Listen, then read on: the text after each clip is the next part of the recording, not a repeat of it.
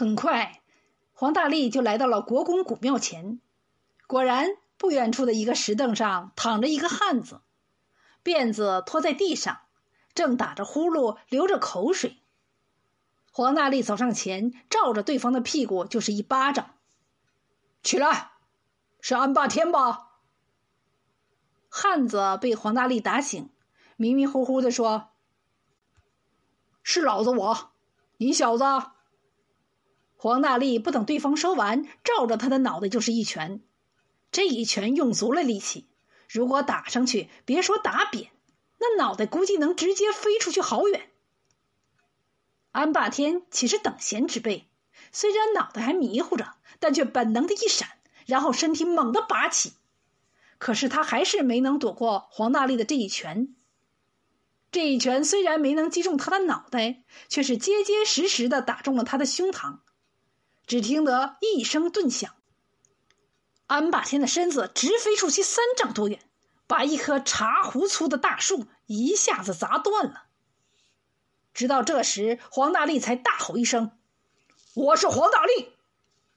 再看看躺在地上的安霸天，好像只剩下呼哧呼哧喘气的份儿了。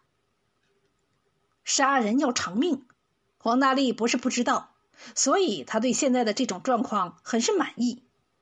黄大力说：“今天暂且饶你一命，不过我有两个条件：一，你马上从佛山消失，从此别让我再看到你；二，今后不准再欺负百姓，否则我随时会取你性命。”躺在地上的安霸天痛苦的点头。想不到如此顺利，黄大力拍了拍手，转身往回走。刚走出两步，感觉不大对劲儿，好似后脑门那儿突然刮起了一股凉风。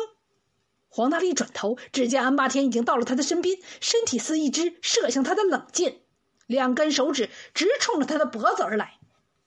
黄大力暗叫：“大事不妙！”急忙超身而退。可是飞在空中的安霸天动作比他快得多。黄大力只觉得浑身一麻，他便再也动弹不得。他知道自己被安霸天点了穴道。安霸天飘到他的面前落地，盯着他的脸说：“服不服？”黄大力把牙一咬：“要杀要剐，随你的便。”安霸天哈哈大笑：“是条汉子，不过你实在是低估了我安霸天。我能够有今天的名气。”岂是吹出来的？岂是你一拳就能够解决的？黄大力非常后悔自己刚才太过轻敌，可是事到如今却只能由他摆布。黄大力心里那个恼啊，竟把牙齿咬出血来。安霸天说：“你不止犯了轻敌的毛病，你最大的缺点就是目中无人。你来找我算账就来呗。”还到处宣扬，这话传到我的耳朵里，我怎能不做好准备？你看到的我在睡觉，然后被打到飞起来，其实都是假的。黄大力又有些不耐烦了，要杀要剐，给个痛快！安霸天再一次哈哈大笑，年轻人的性子真是急呀！听我说。你犯的错误多了。其实，就算我做好准备，如果你的手上再多上几成功力的话，也能给我打一个窟窿。你也不是没有机会学。那个卖石头的老哥完全可以当你的师傅，你完全可以主动拜他为师。你只要别急着来找我，跟他学些日子。今天一战，说不定谁赢谁输呢。黄大力心想：“安霸天连我碰上一个卖石头的高手都知道，看来我的确是太小瞧他了。”嘴上却依然硬着：“要杀要剐，赶快！啰嗦什么？”安霸天接着说：“还有，就算你手上的功力不够，脚下的功力够了也行。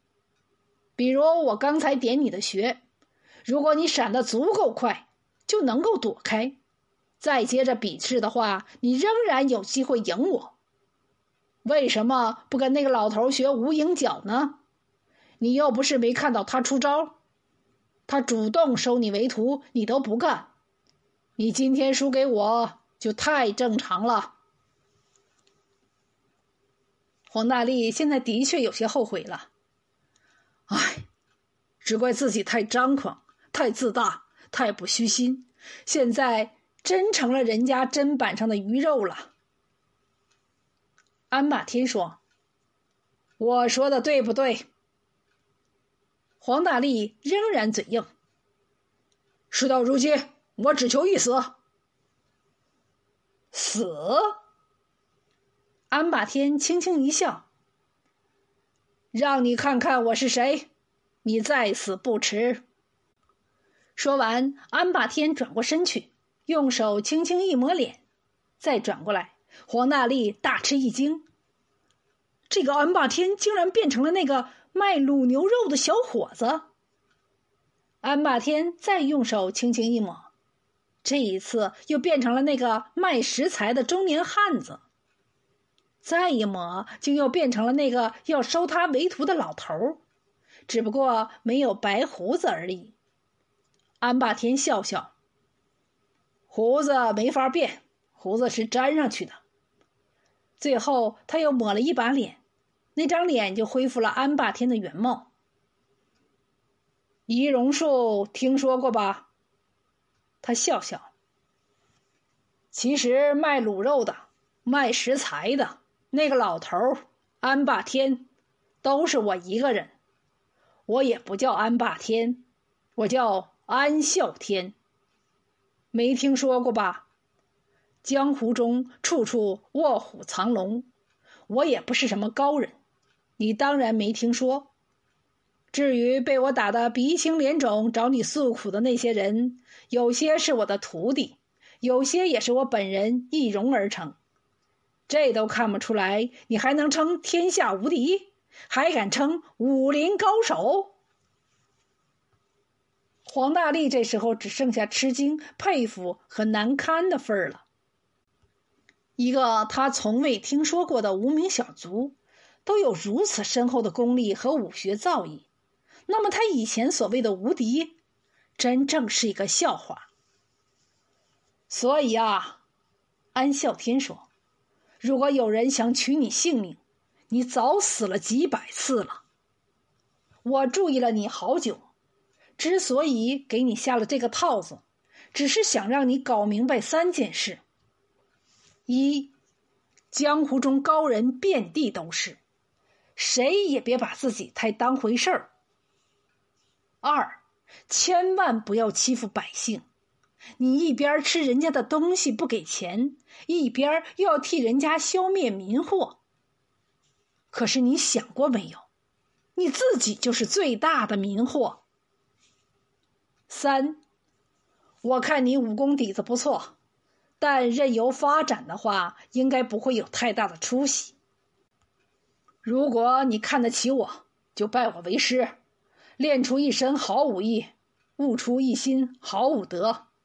从此除霸安良。如果你不听我的，那么随你去吧。说完，安啸天在黄大力身上轻轻一点，穴道便被解开。黄大力这次是心服口服，扑通一声跪倒，高喊一声：“师傅！”后来，黄大力跟随安啸天潜心学武。终成一代武林宗师。据说后来威震天下的黄飞鸿，正是当初的黄大力。